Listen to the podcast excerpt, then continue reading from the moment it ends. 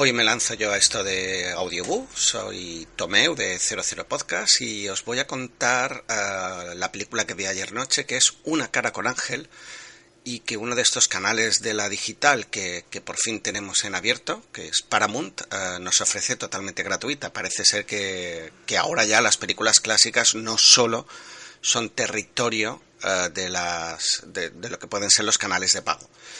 Cara de Ángel es una película del año 57 eh, dirigida por uno de los grandes, eh, Stanley Donen, y sobre todo protagonizada por Adri Herburg y Fred Astaire. Eh, es un musical, una comedia musical romántica, donde podemos decir que el icono Adri Herburg se presenta y como ya sabéis, como suelo decir yo, en estado puro. Es una gran comedia con números musicales, pero tiene muchos componentes para, para, pasar un gran rato, ¿no? Lo, ver bailar a Fred Astaire es, es una delicia.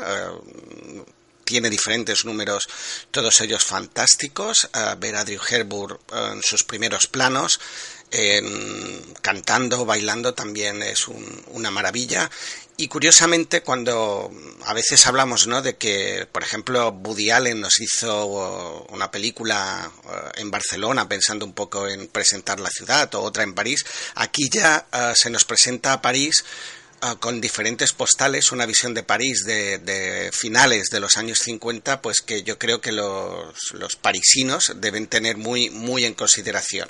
La película es una maravilla, eh, los exteriores uh, se dedican un rato a, presentarnos la ciudad, pero sobre todo es para pasar un, un gran rato ameno te tienen que gustar los musicales. Yo debo admitir que no me gustan mucho, pero aquí eh, un poco la nostalgia me imagino que hace que, que, la, que la viera con, con bastante gusto. Mm, sinceramente le, estoy muy satisfecho porque volver a ver a Fred Astaire, insisto, eh, en una película, hacía tiempo que no lo hacía y, así, ¿no? A través de un canal, haciendo un poco de zapping, me quedé totalmente pillado justo al principio y, ya me quedé a, hasta el final. Yo os la recomiendo. Los clásicos siempre nos suelen dar grandes, grandes alegrías y como también muchas veces digo, el doblaje, eh, el doblaje me recuerda mucho a mi infancia y es el doblaje de toda la vida, ¿no? De esos actores que hemos escuchado en, en infinidad de películas.